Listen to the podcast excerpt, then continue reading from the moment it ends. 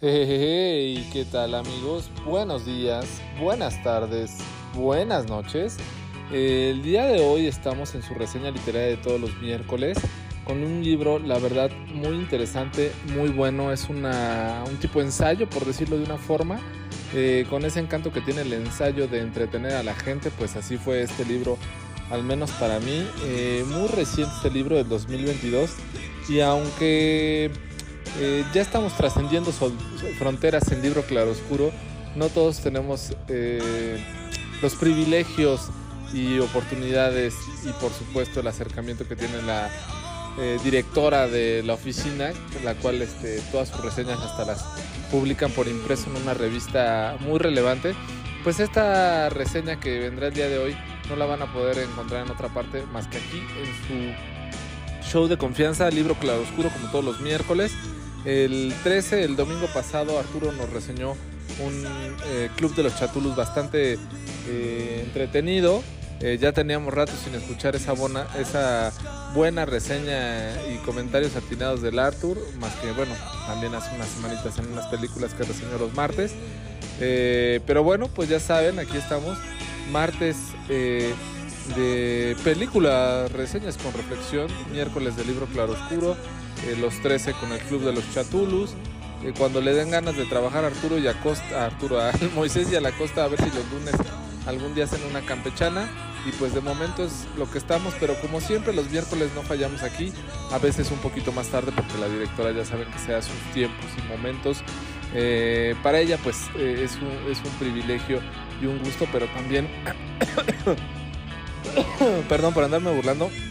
nosotros debemos de entender que contar con su calidad y presencia en este podcast, pues bueno, eh, no es poca cosa, entonces tenemos que darle chance de que cuando ella se haga un espacito, pues aquí estaremos escuchando sus atinados y sabios comentarios y puntos de vista sobre los libros que nos reseña. Pero bueno, ya sin darle más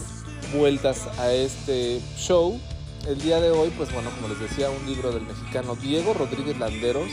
un libro de apenas 58 páginas que se llama Drenajes editado por la mexicanísima Almadía Editorial Oaxaqueña.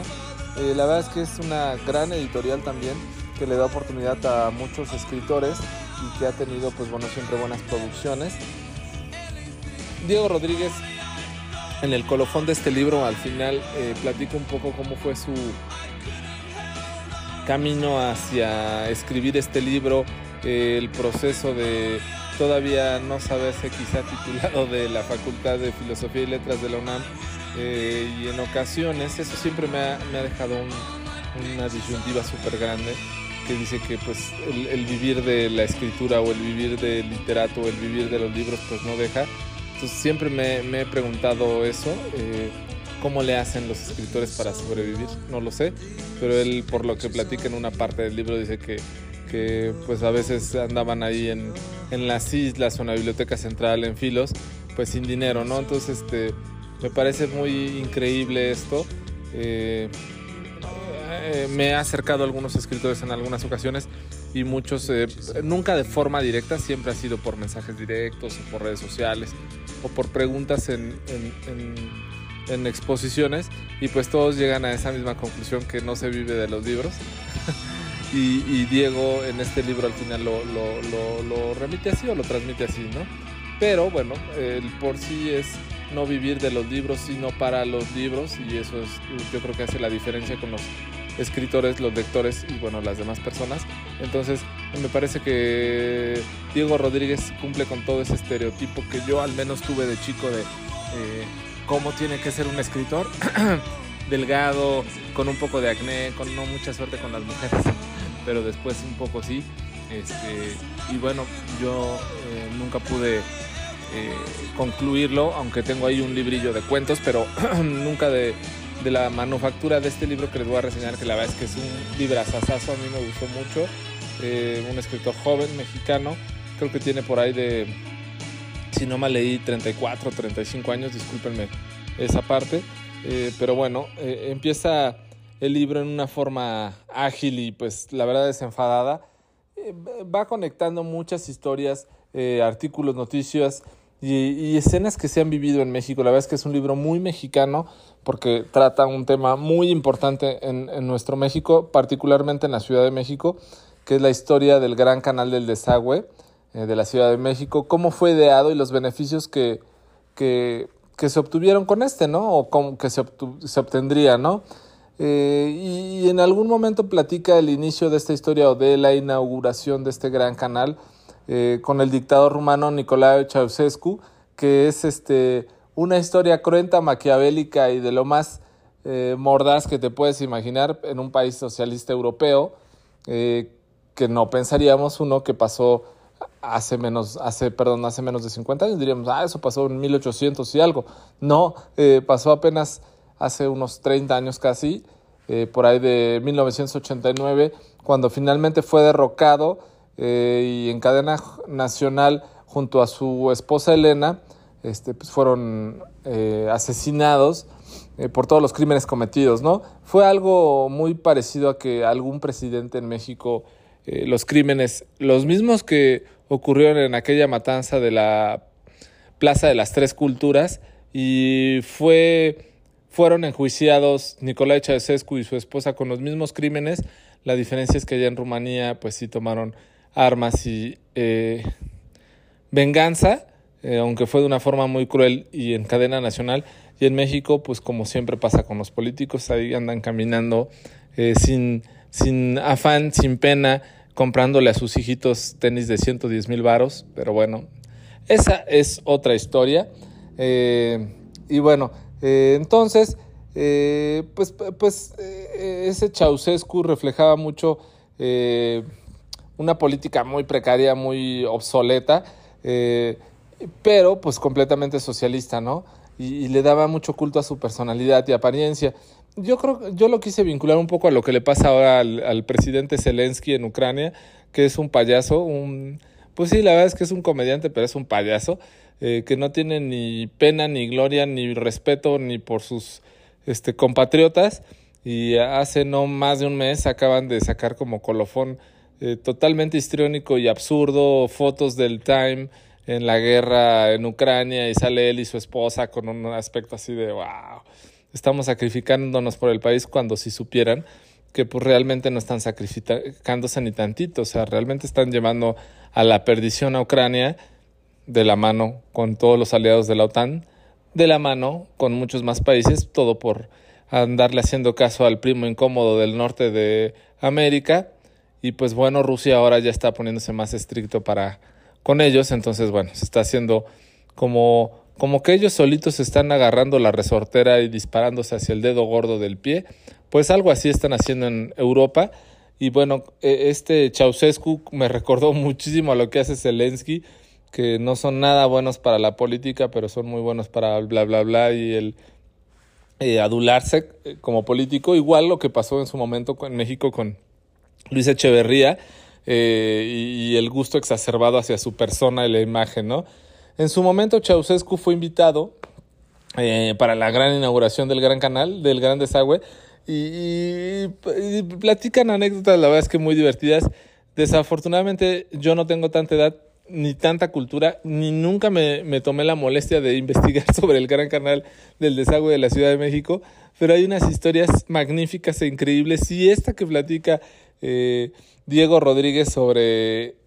la invitación de Ceausescu a Luis, por Luis Echeverría es eh, increíblemente divertida. Eh, desde cómo montaron las escenas para que en el kilómetro 7 del Gran Canal se inaugurara, cómo olía Gediondesi de forma desastrosa el Gran Canal y el colofón finalmente en una gran hacienda en, en, en, Tepeji, eh, la forma tan extraordinaria y rara de llevarse a toda la comitiva con los camarógrafos para hacer eh, presencia y, y cómo obligaron al, al, pues, al respetable público que estuvo ahí a repetir más de 10 veces los aplausos para los presidentes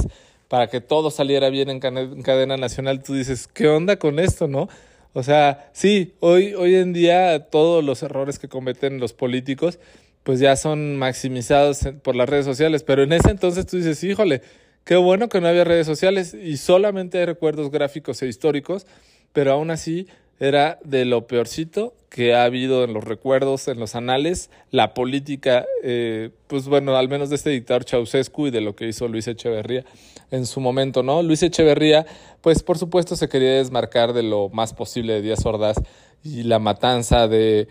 de, las, de la Plaza de las Tres Culturas en México 68 y todos esos sucesos. Entonces una forma de ello era eh, apegarse o acercarse más al socialismo y pues no se le ocurrió de otra mejor forma que invitar a un dictador socialista como era Ceausescu.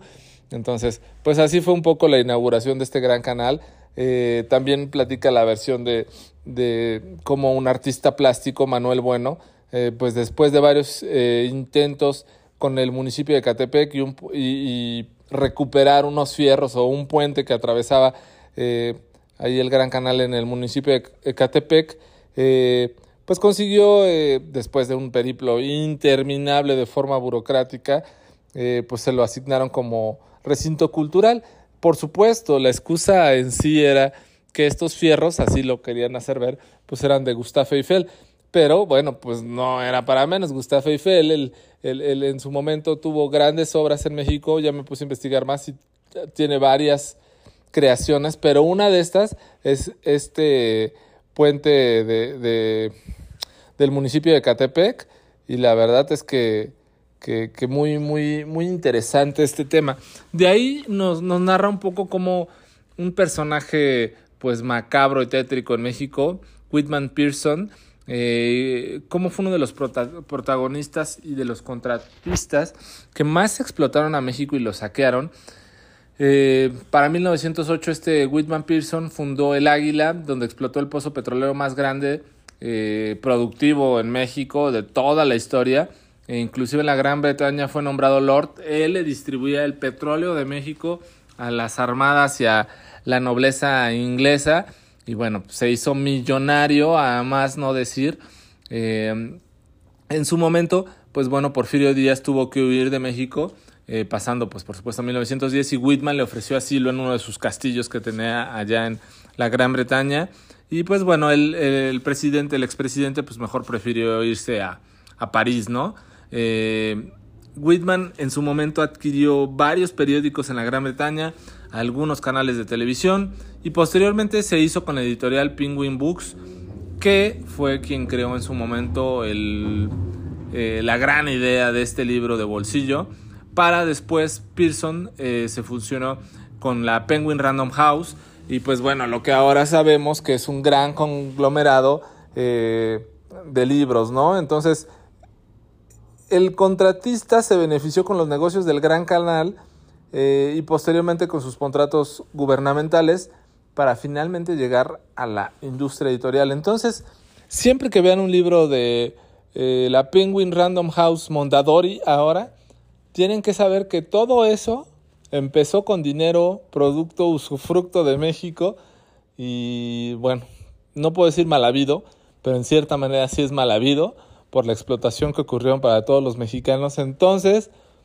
no quiero decirles huyan ni rehuyan de eso, pero sí es un poco conocer nuestro pasado, nuestra historia y el saber de dónde vienen todas estas situaciones. Entonces este libro de Diego la verdad es que me pareció increíble por ese tipo de historias y anécdotas y una forma tan amena de irnoslo platicando que te quedas, eh, wow, ¿por qué nunca cuando fui niño o en la secundaria quizá me, dieron clases de historia de México de esta forma, ¿no? Sí, eh, muchas veces te cuentan eh, pues las cosas políticamente correctas, quién fue presidente, qué periodo, qué periodo, qué hizo y todo eso, pero no te platican realmente otras cosas que son relevantes para México, como por ejemplo el Gran Canal y bueno, cuántas personas se hicieron millonarias a costillas de otros eh, honestos mexicanos, ¿no? Eh, entonces, bueno, también eh, como en un momento dado el gobierno se apropió de una zona allá por Ecatepec y en su momento hubo un, un personaje en Ecatepec que se llamaba El Mono, que fue un abogado autodidacta, la verdad, y que pues siempre intentó defender a los suyos y al territorio que les correspondía del gobierno. Entonces una de las cosas que lo marcó mucho que fue en su momento vestirse como, pues sí, como indígena, ¿no? Con calzón de manta y todo eso. Y se llegó a ser una de las personas más respetuosas en los este, en los juzgados y ya decían, ahí viene el mono, ¿no? O sea, el que representa esta zona de Catepec, aún contra presidentes que hicieron expropiaciones y promulgaron acuerdos para que no pudieran eh, entregarle esas tierras, sino ya fue hasta 1994 este, que pudieron finalmente hacerse con estos eh, lugares que les correspondían. Pero bueno, pues también ahí Diego platica un poco la anécdota del mono. Eh, y bueno, llega en una parte en este libro como que ya le da el parteaguas y el segmento a decir, bueno, ok, ya les platiqué un poco de toda esta historia, que sí, toda va vinculada a este gran canal del desagüe de la Ciudad de México, por eso se llama así el libro Drenajes.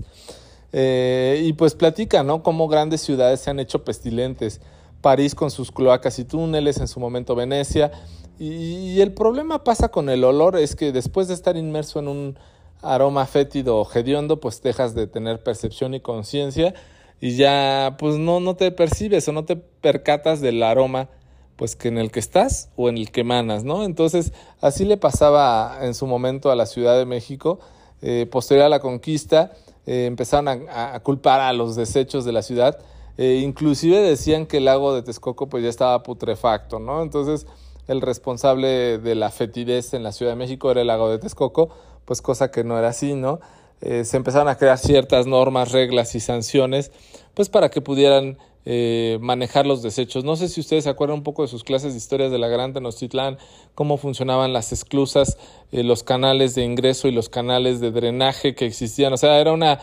obra arquitectónica. la verdad es que sí era una cuestión impresionante la, la Gran Tenochtitlán y cómo funcionaba. y bueno, pues ya con la llegada de los españoles, pues empezó un poco este descontrol y empezaron a hacer ciertos desmadritos en la ciudad que pues su, su muy buena administración y organización que tenían las esclusas y en los canales la eh, Tenochtitlan, pues bueno, le dieron en la torre los españoles y empezó a hacerse un poco complicado el manejo de los desechos,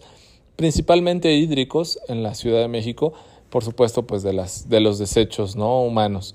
Eh, y bueno, en su momento eh, platica cómo se llegó a hacer un, drenado, un dragado, perdón, del Gran Canal eh, y encontraron algo pues muy triste, ¿no? más de 7000 cadáveres y aquí nos empieza a vincular un poco la historia o esta última cuarta parte del libro 2666 de Bolaño y todas las muertes de la ciudad Juárez también nos da un vínculo al libro de, de Lidiet Carrón, La fosa del agua, y pues saca a reducir la crudeza y el vínculo pues inequívoco de los feminicidios, ¿no? Entonces el gran canal eh, pues va vinculado a lo más profundo, a lo más oscuro, a lo más terrible de México o de la Ciudad de México, con ello a los feminicidios y con eso al maltrato de las mujeres y todo el tiempo y todos los crímenes que se han encubierto. Y por supuesto pues lo delicado y, la impunidad que existe en uno de los municipios más violentos, más salvajes y más difíciles a nivel mundial como lo es Ecatepec, que es a donde va a parar o bueno, donde pasa una gran parte del Gran Canal y pues donde se pueden encontrar muchas cosas, ¿no? La verdad es que conecta este libro el pasado y el presente y, pues lo que les decía, ¿no? La magnificencia de los desagües, las esclusas funcionales en la antigua Tenochtitlán y, y, cómo inclusive políticos hacían campañas proselitistas lucrando con el agua y el, y el desecho de la misma, ¿no? Una prueba de ello pues fue el sistema Lerma Cutzamala, donde pues prácticamente trasvasaron eh, toda la laguna de Chignahuapan, eh, ahí por eh, muy cerca de, Toluca hacia Metepec. y bueno, en su momento las consabidas batallas que tuvieron los, los lugareños por, por, por cuidar sus terrenos, y pues bueno, a, una forma muy sencilla el gobierno, pues como siempre es, bueno, no te preocupes, te voy a dejar tus terrenos, pero me llevo o me trasvaso tu laguna para este, poder eh, eh, aportarle agua a la Ciudad de México. En su momento, Diego Rivera pues llevó a cabo dos de sus más grandes obras para poder inaugurar este proyecto del Lerma Cutzamala. Eh, una es el Cárcamo de Dolores y otro es el mural El agua, origen de la vida el cual pues dicen por ahí que estuvo más de 40 años bajo el, bajo el agua. Eh, y bueno, la presión y vanidad política, en su momento Diego Rivera lo, lo, pintó, lo creó, lo diseñó, con esta pintura DuPont especial que utilizan en los cascos de los barcos y todo eso. Y lo hizo así para que, pues bueno, resistiera el paso del agua y bueno, pudiera seguir siendo visible. Este, pero eh, un político que se dio a bien inaugurarlo antes de que saliera de, de la presidencia, pues adelantó las fechas y pues bueno, con esto se vio en cierta manera deteriorado este mural que posteriormente se pudo recuperar, pero eh, tú dices, ¿qué necesidad de una obra de arte de ese calibre como las que hacía Diego Rivera se pudo llegar a perder por, por una necesidad política, ¿no? ambas obras, tanto el Cárcamo como eh, este mural, eh, pues la verdad es que, que, como que demuestran el gran conocimiento de Diego Rivera por México y su historia. Eh,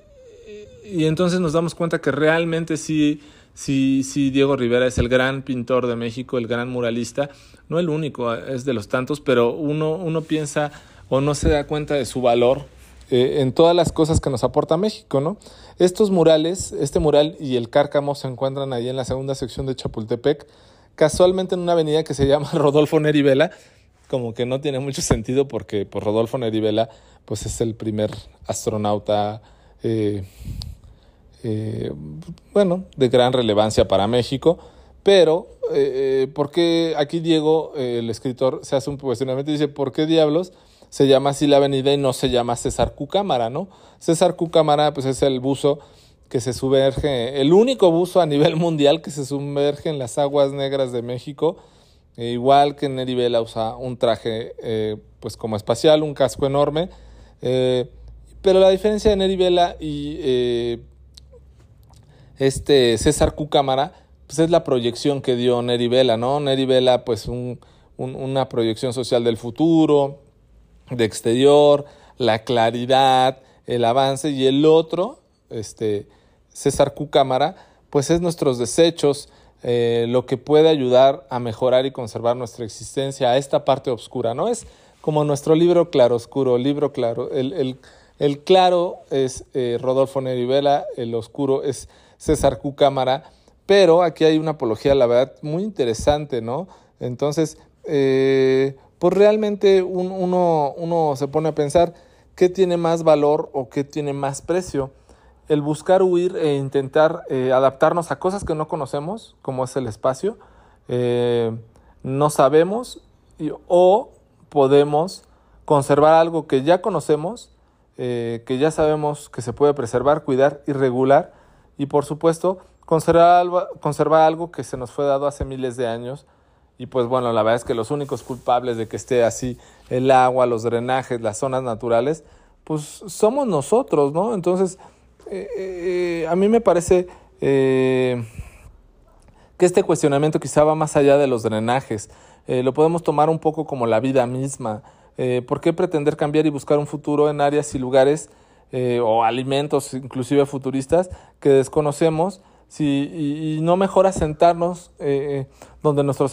antepasados, con sus costumbres, modificando los errores que tuvieron nuestros antepasados, pero también eh, eh, retomando todos esos aciertos que tuvieron y poder preservar la vida como la conocemos hoy en día. Eh, podemos ir brincando en, esta idea y bueno, pues quizá este libro, aparte de tener un, un curso, la verdad, bien bonito de historia de México, de la Ciudad de México y muchas cosas que se van a quedar muy sorprendidos, pues la verdad es que igual les va a dejar un poco más ese pensamiento, ¿no? Hacia dónde quiero ir. ¿Quiero ir hacia el futuro desconocido para llamar una atención o quiero quedarme en un presente para conocer mi pasado, saber los errores que cometimos y poder preservar eso que se nos fue dado, ¿no? Me parece algo muy importante de, de este libro y bueno, ya, ya por último, este, como que va brincando entre presente y un poco la historia, y llega la pandemia y la posibilidad que llegó a existir del exterminio humano, ¿no? Con, con este virus. Y es algo que muy similar, o él dice lo que pasó en México en el siglo XVI, eh, donde en cierta parte de la historia se tomaron sistemas apropiados como de estadística, y realmente se conoce que en la Gran Tenochtitlán había hasta 25 millones de habitantes, eh, y solamente sobrevivieron un poquito más de un millón. O sea, eh, es, la verdad es que eso es, te pones a pensar y es algo devastador y dices, no manches, es como si hoy en día eh, radicáramos a la humanidad y solamente conservábamos a los habitantes de Europa y a los que sobreviven, bueno, la Europa sin contar la parte de Rusia y Oceanía. Así de grueso estuvo en su momento el exterminio que tuvieron en la Gran Tenochtitlán eh, nuestros compatriotas. Y, así es el pasado devastador de México. Es increíble eh, todo lo que nos han cambiado y deteriorado en imagen. Y bueno, pues la verdad es que eso no te deja de dar un golpe en el corazón y decir qué es lo que nos ha pasado y, cómo es posible que,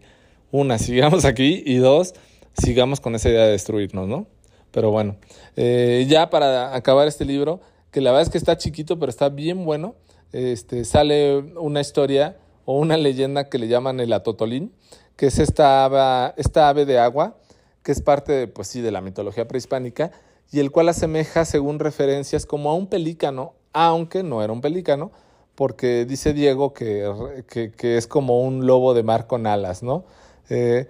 se decía que dicha ave, si después de tres días se conseguía cazar, puede decirte, eh, abriéndole la panza, la molleja, eh, y te podría traer un, futuro promisorio si llevaba plumas dentro del vientre, por así decirlo, pues eh, habrías de ser rico y venturoso aunque tus nietos fueran pobres. Te podría traer una piedra preciosa pues que te iba a dar riqueza. O en su caso, si encontrabas dentro un carbón, te esperaba un futuro negro y deprimente, es decir, la muerte. Si pasaban tres días, es, decir, llegabas al cuarto día y no conseguías cazar a la Totolín, te esperaba la muerte, pues el canto del ave haría que las aguas subieran, los peces volaran, y los humanos perdieran la fuerza en los brazos y acabaran ahogándose. Así como esta leyenda, donde el ave puede ser vista cada 430 años, ¿qué futuro nos esperará en la Ciudad de México eh, dentro de 430 años que se vuelva a ver el atotolín? Nuestra avaricia y vanidad por huir y dejar nuestra tierra contaminada y destruida, o finalmente podremos aprender, crecer, cuidar y volver a ver reverdecer nuestra querida casa, la gran y extinta Tenochtitlán en nombre, pero no en esencia ni en espíritu. Entonces, pues sí, la verdad es que es un libro para analizar, para disfrutar, para aprender, para conocer, pero por sobre todo para pues saber que quizá lo más desagradable que tenemos en nuestras casas, que es el excusado, el drenaje, eh, es una grandísima obra de tecnología que en su momento los eh, aztecas con la gran Tenochtitlán lo pensaron, idearon y hemos ido evolucionando en México. Eh, trae este libro muchas historias de la Ciudad de México que valen un montón la pena, por supuesto ligadas al Gran Canal y al drenaje, pero es uno de esos libros extraños y de ensayo y bien lo dice Diego, mi intención con este libro pues es entretenerte y que conozcas más cosas, pues no es como una novela o un cuento, ¿no? Eh, tiene esa diferencia, por supuesto, pero es un libro pues que vale un montón la pena. Eh, yo ya lo vi que está en el péndulo, eh, pues está en librerías, este, pues, obviamente en línea, entonces ojalá se puedan acercar a él. Grandísimo libro de un escritor mexicano de la UNAM, Diego Rodríguez, Landeros, eh, de la editorial Almadía se llama Drenajes. Yo soy Pavel y esto fue reseña literaria, como siempre, de todos los miércoles. Buenos días, buenas tardes, buenas, buenas, buenas noches.